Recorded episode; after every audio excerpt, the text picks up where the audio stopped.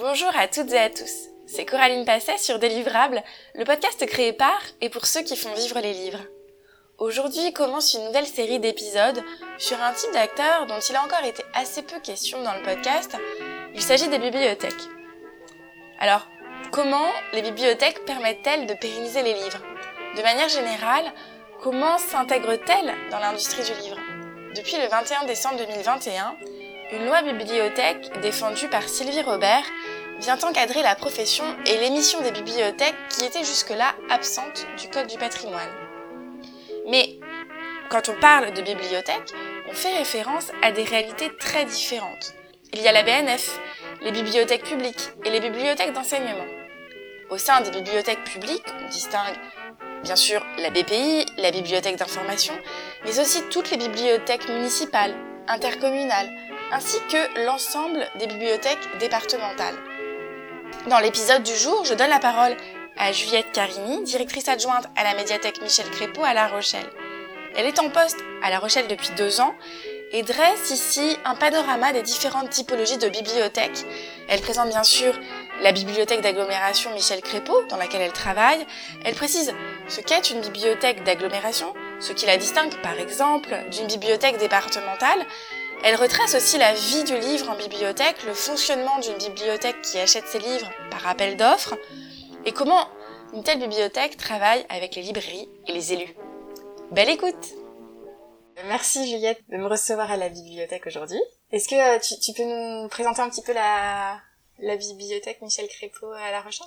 Oui, alors euh, la bibliothèque d'agglomération Michel Crépeau a été inaugurée en 1998 elle va bientôt d'ailleurs euh, bénéficier de travaux de réhabilitation, alors qui vont viser à améliorer euh, son efficacité énergétique, mais qui ne vont pas changer l'âme du bâtiment. C'est un bâtiment assez euh, imposant parce qu'il fait presque 8000 mètres carrés, dont environ 4500 mètres carrés à destination du public. C'est une équipe importante nous sommes 67 euh, personnes euh, à la médiathèque. Euh, la médiathèque, c'est aussi un bibliobus d'agglomération qui parcourt les communes de l'agglomération qui ne disposent pas de bibliothèque ou de bibliothèque informatisée, ou encore les quartiers de La Rochelle qui ne sont pas desservis en bibliothèque. La médiathèque, c'est une bibliothèque municipale classée ça veut dire qu'on a des fonds patrimoniaux, qu'à ce titre, on a la chance d'avoir avec nous une conservatrice d'État mise à disposition, qui est responsable notamment de ce fonds patrimonial.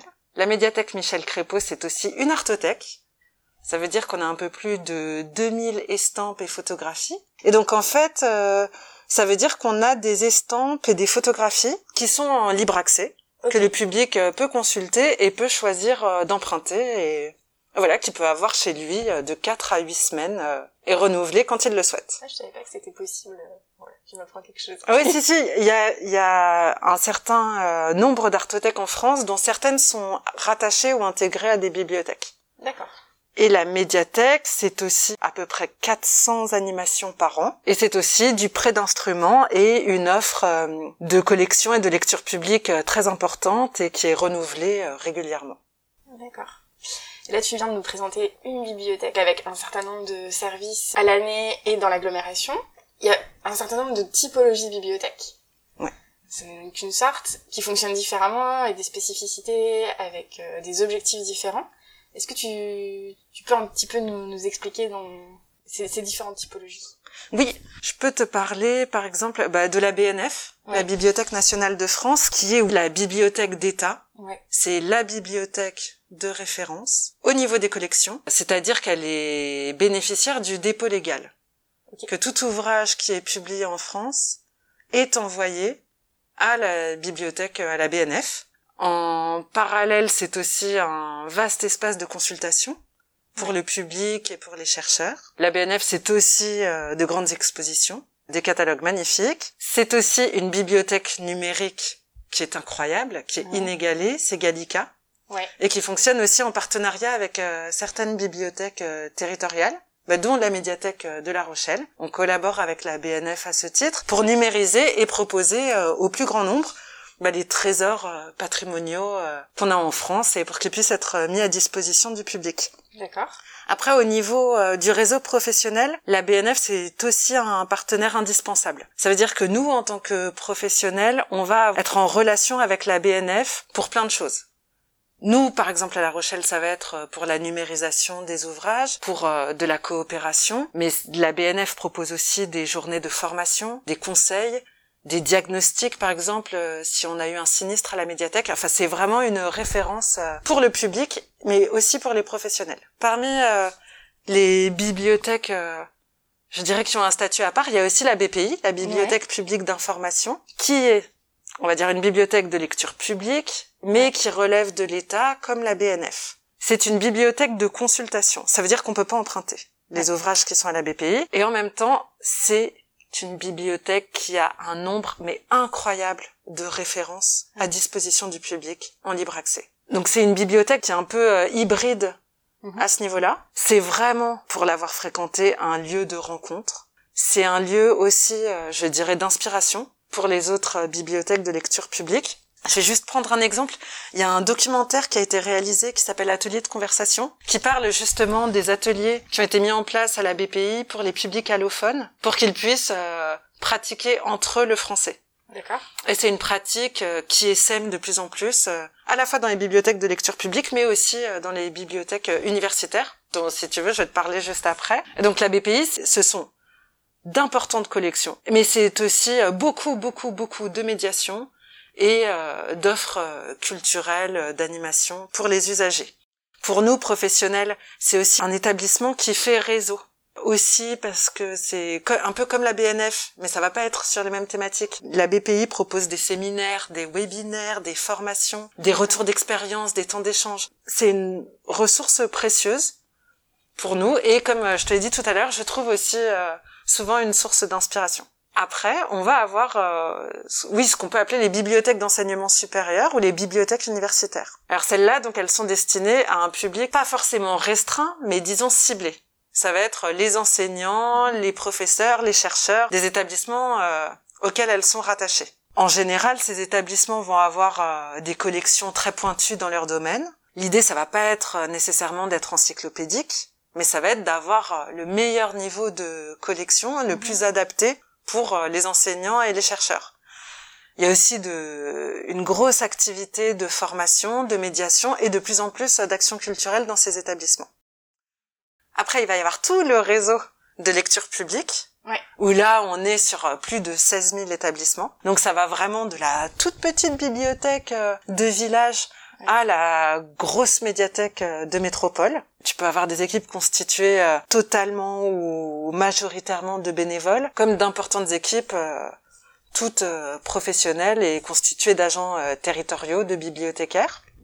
Et là, on va être sur l'idée d'avoir une offre de lecture publique, donc constituée de documents, mais pas que. Il s'agit aussi de proposer des services, des outils, des animations, de la médiation au plus grand nombre, avec l'idée d'avoir une offre adaptée au public et aux besoins spécifiques de son territoire. Et dans les bibliothèques de lecture publique, et après j'arrête là, tu vas trouver les bibliothèques départementales, qui sont un petit peu, euh, pour faire court, les bibliothèques des bibliothèques. Souvent, les bibliothèques départementales, elles ont un champ d'action spécifique, c'est qu'elles vont euh, desservir en documents les bibliothèques des communes de moins de 10 000 habitants de leur département. Mais c'est pas que ça. Les bibliothèques départementales, c'est aussi des formations. Souvent, ce sont elles qui forment les bénévoles euh, des petites bibliothèques de communes ou de villages. C'est de l'ingénierie, Souvent, ce sont des animations proposées, ce sont des bibliobus qui sillonnent les routes, et parfois, ce sont aussi des subventions qui sont attribuées aux communes pour pouvoir construire des bibliothèques ou les informatiser ou renouveler le mobilier, etc.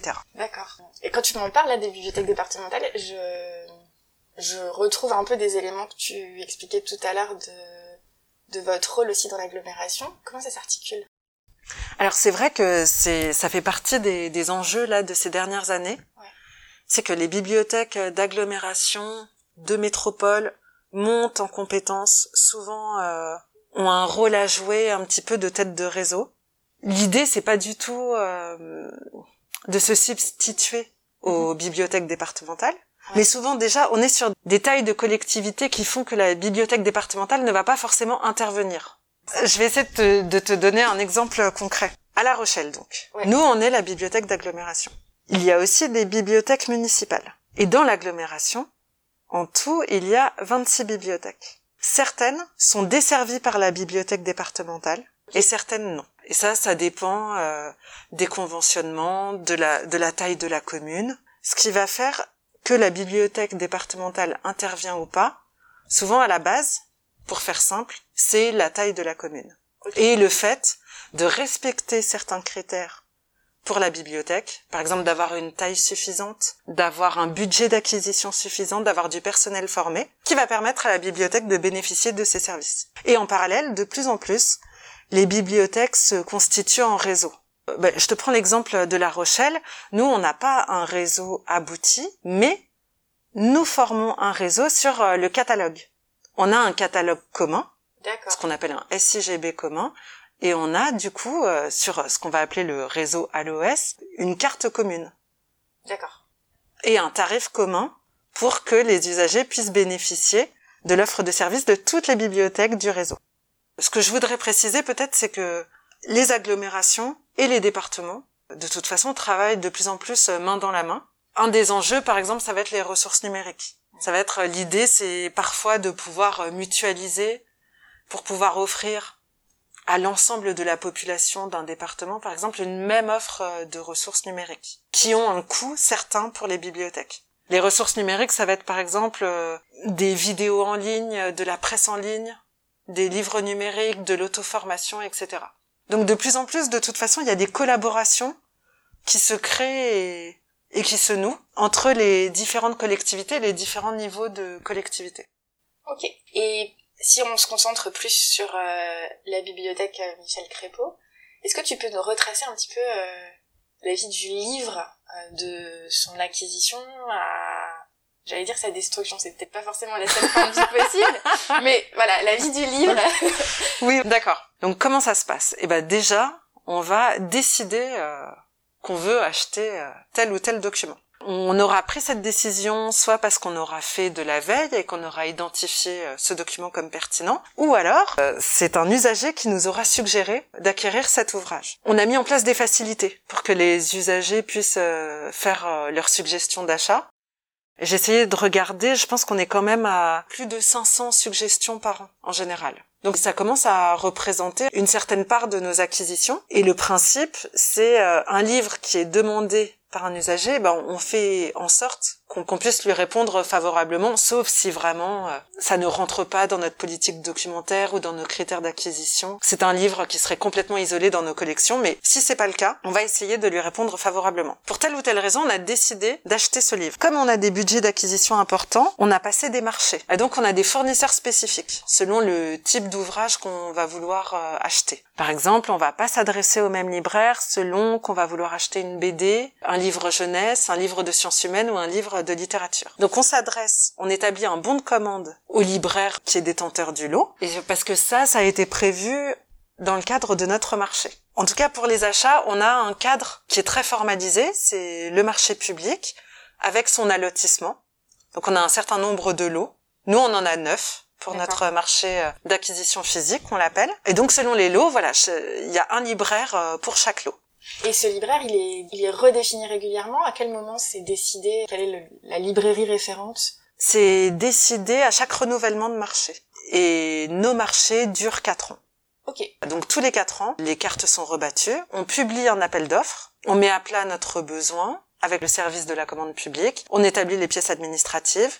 Le marché est publié on a des candidats, on étudie leurs offres, on les note, on les classe, ça passe en commission d'appel d'offres et ce sont les élus qui décident de qui va être le bénéficiaire de chaque lot du marché. Et tous vos achats passent par des systèmes d'appel d'offres. Il n'y a pas d'exception où euh, vous avez la liberté, je sais pas, sur un besoin ultra spécifique que je pas en tête, où vous avez la liberté euh, de passer euh, par un autre libraire ponctuellement. Si. si. On va l'avoir, mais ça reste vraiment à la marge et il faut que ça reste à la marge. On va l'avoir par exemple pour tout ce qui est achat de collections patrimoniales.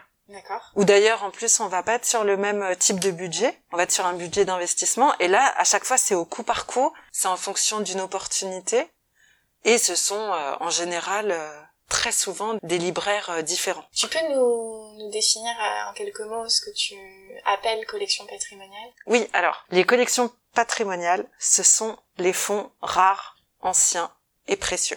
Voilà, ça c'est la définition officielle. Et après, tu peux avoir plus ou moins de précision. Par exemple, un fonds ancien, ça va être avant 1830, etc.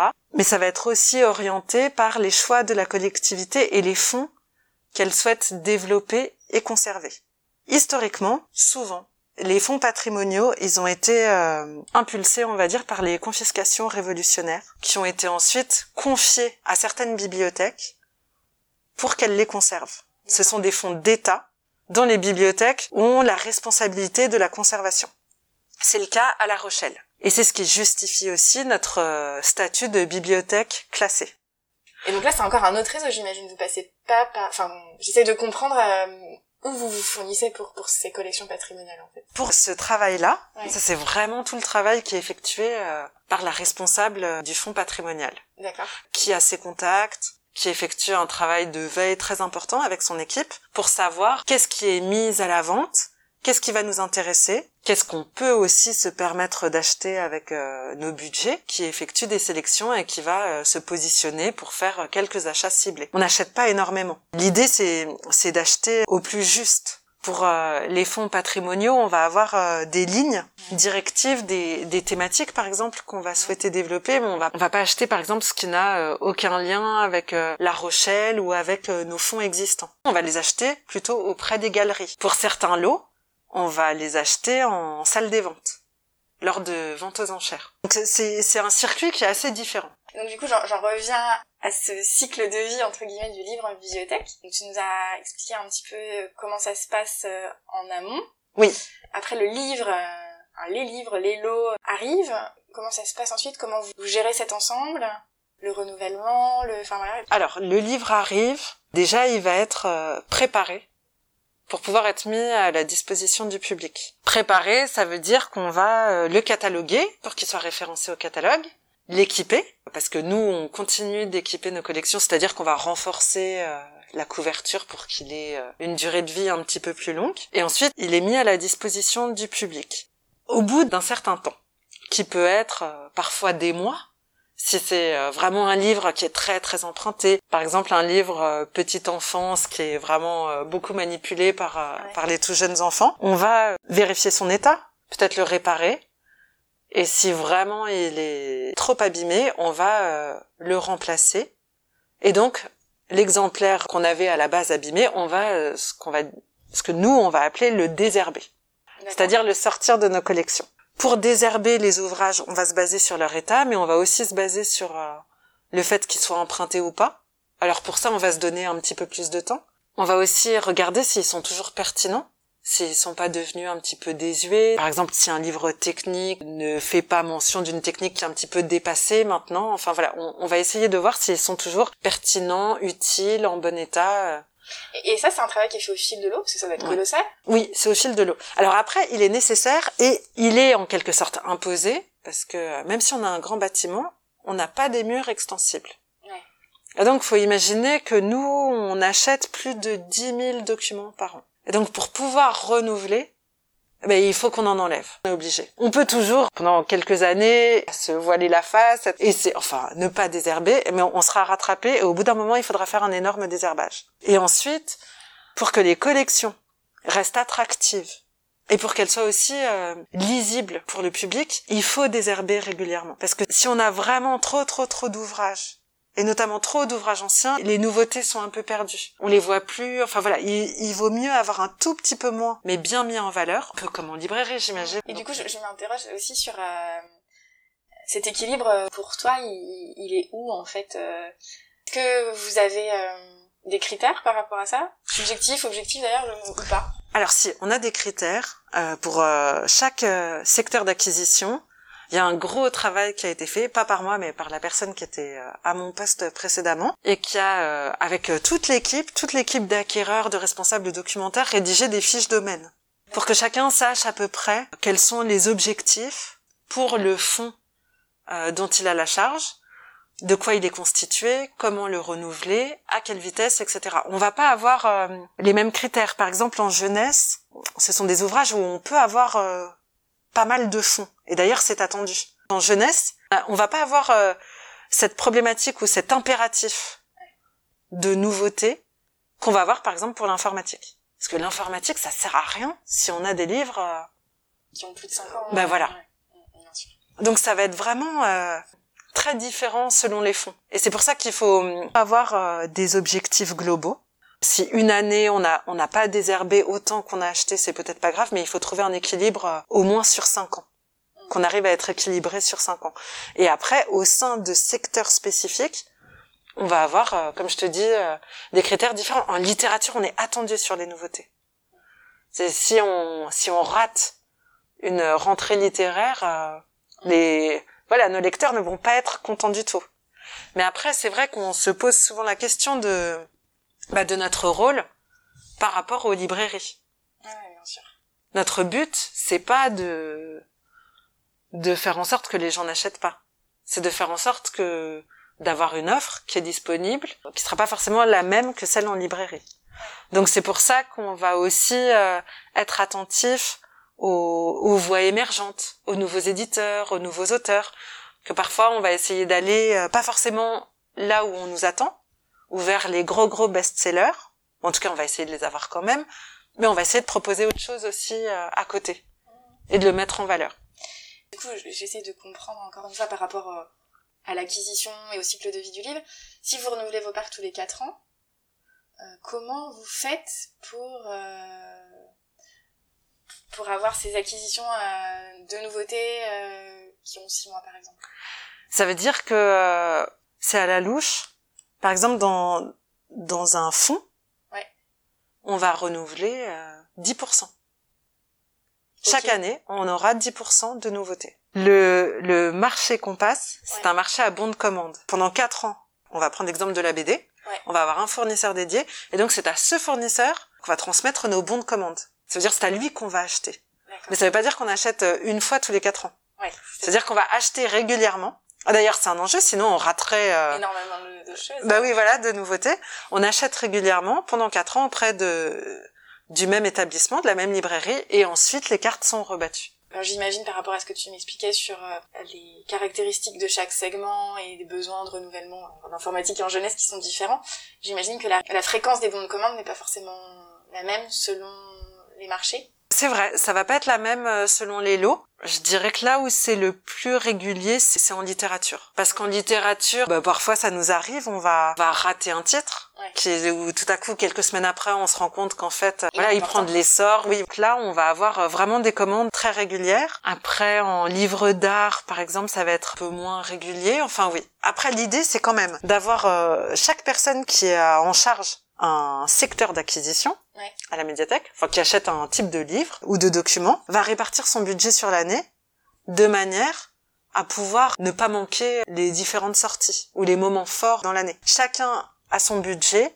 et le gère de manière, disons, oui, autonome. Chaque personne peut établir son propre calendrier selon, bah, selon le rythme spécifique euh, des documents qu'il achète. Ça veut dire que les libraires en amont sont sélectionnés sur des critères euh, globaux et après, les personnes en charge à la médiathèque des achats ont carte blanche en fonction peut-être de la politique de la médiathèque pour, euh, pour ces, achats Dans l'idéal, le libraire qui a été choisi correspond aux besoins pour euh, le type de document. Et ça, on l'évalue à partir d'un cadre de réponse. En fait, on pose des questions, on demande euh, tous les candidats. Alors souvent, ils envoient un mémoire technique. Mais en parallèle, ce qu'on ce qu'on fait à La Rochelle, c'est qu'on, mais comme beaucoup de collectivités, c'est qu'on va euh, demander aux candidats de remplir un questionnaire. Et donc on va leur demander par exemple l'exhaustivité de leurs fonds, le nombre d'éditeurs avec lesquels ils travaillent, quelles sont les capacités qu'ils ont pour nous renseigner si on a des demandes bibliographiques spécifiques, est-ce qu'ils proposent de l'aide pour les actions culturelles, etc. Et on va pas avoir forcément les mêmes questions selon qu'on cherche à acheter euh, de la littérature, des livres de sciences humaines, des livres très techniques, etc. Donc où on va pas évaluer tout à fait de la même manière. Mm. On va avoir des attentes un petit peu différentes. Et ensuite, les acquéreurs à la médiathèque, bah alors déjà ils vont choisir les livres qui leur paraissent pertinents. Souvent, on va essayer d'acheter quand même plutôt des livres récents, des livres dont on n'a pas un nombre trop faramineux de références déjà dans le catalogue. Et comme je te dis, ils ont des fiches domaines auxquelles ils peuvent se référer et s'appuyer en cas de doute une sorte d'historique en fait de, mémoire interne euh, euh, ce que tu appelles les fiches domaine c'est quelque chose qui récapitule les objectifs dans ce fonds exactement. Par exemple bah, je vais reprendre l'informatique pour quel public? Est-ce qu'on s'adresse à des experts, à des personnes qui n'y connaissent pas forcément grand-chose mais qui ont besoin de se former? Avec quels éditeurs on travaille régulièrement? En tout cas, quels sont ceux qu'on a identifiés comme étant des références? Et puis parfois, on va aussi se préciser certaines choses. Souvent, on se précise quand même entre nous, est-ce que on, suit les séries? Par exemple pour les BD, les mangas, mais ça c'est quelque chose à avoir en tête. Si tu te dis que tu te lances dans une série, il faut quand même être prêt à y consacrer un budget conséquent. Donc il faut peut-être pas se lancer dans 50 séries en même temps. Enfin voilà, c'est un guide. Oui, c'est un guide et ouais, une fiche technique de ce qui a été fait pour pouvoir à l'instant T quand on doit prendre une décision avoir tous les éléments pour prendre ces décisions. Et, et, je me pose encore une question par rapport à ce lien avec la librairie. Est-ce que vous êtes limité par les choix que les libraires que vous avez sélectionnés ont fait? Est-ce que par exemple, je te dis n'importe quoi, je prends l'exemple de la série, euh, cette série vous avez décidé de la suivre, à date, quand vous prenez la décision, euh, bah, le libraire, euh, il n'a pas forcément cette série dans ses références. Est-ce que ça, c'est un point de blocage ou finalement, bah, il le commande et c'est comme si vous étiez un client lambda? Il va le commander dans ce cas-là.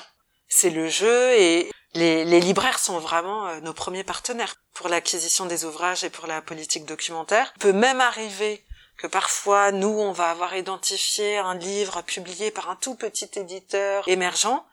Le libraire n'a pas encore forcément de compte avec l'éditeur mais à notre demande, parce qu'on a besoin de ce livre, bah souvent il va prendre contact avec l'éditeur ou avec le diffuseur. Ça fait souvent partie aussi des critères lors de l'évaluation des offres pour le marché. Et tu parlais de cette première phase de sélection des libraires où les élus valident. Cette étape où vous sélectionnez les ouvrages, avec les bons de commande, c'est en autonomie du côté de la bibliothèque, il n'y a pas de revalidation. Non, non, non, il n'y a pas de revalidation par les élus. La loi bibliothèque qui a été votée fin décembre institue quand même une nouveauté. C'est quelque chose qui, qui se pratique pas mal, mais qui du coup va devenir systématique avec la loi.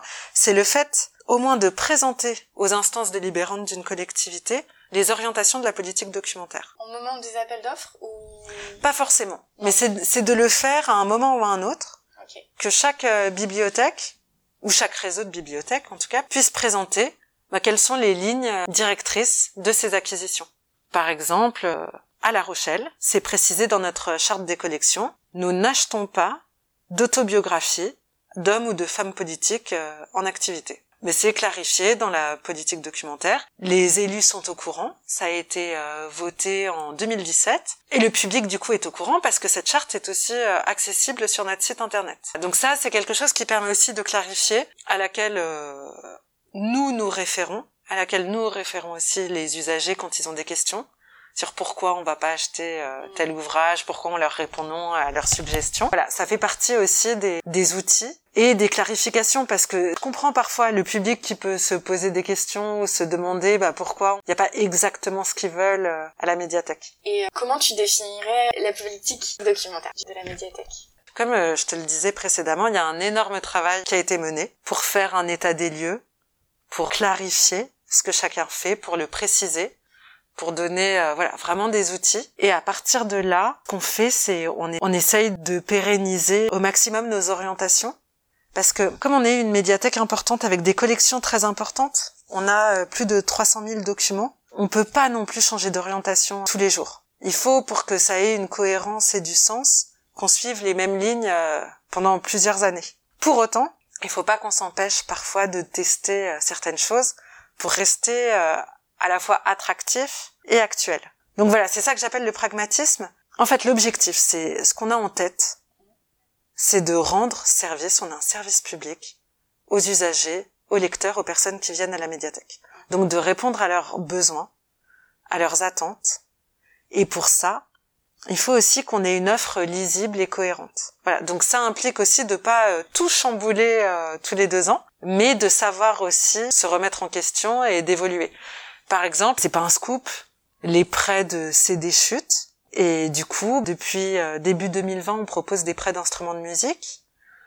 Là, on a mis euh, depuis euh, deux mois un piano numérique en libre accès dans l'espace musique. Enfin voilà, c'est oui et puis on prête des partitions depuis quelques temps maintenant. Enfin voilà, c'est on essaye de s'adapter en douceur aussi parce que même si les CD baissent, on garde quand même un noyau d'usagers qui continuent d'en emprunter. Enfin voilà, c'est de réussir, c'est pas toujours facile, à être actuel, à être pertinent, et tout en restant voilà cohérent et lisible. Là, tu, tu prends l'exemple des instruments. C'est une très bonne transition pour ce que je voulais te demander. Comment concilier la conservation et la médiation culturelle? Mais si on pense aux collections patrimoniales, ça peut être un challenge au début. Si on, si on l'envisage comme ça de prime abord. Parce que les collections patrimoniales, pour être conservées dans le temps, elles sont soumises à des conditions spécifiques. Elles sont soumises à une température qui ne doit pas trop varier, qui doit être située entre 16 et 23 degrés. Elles sont soumises à un taux d'hygrométrie qui doit rester entre 40 et 60% d'humidité relative. Il y a aussi maintenant de nouvelles normes sur le renouvellement et le brassage d'air.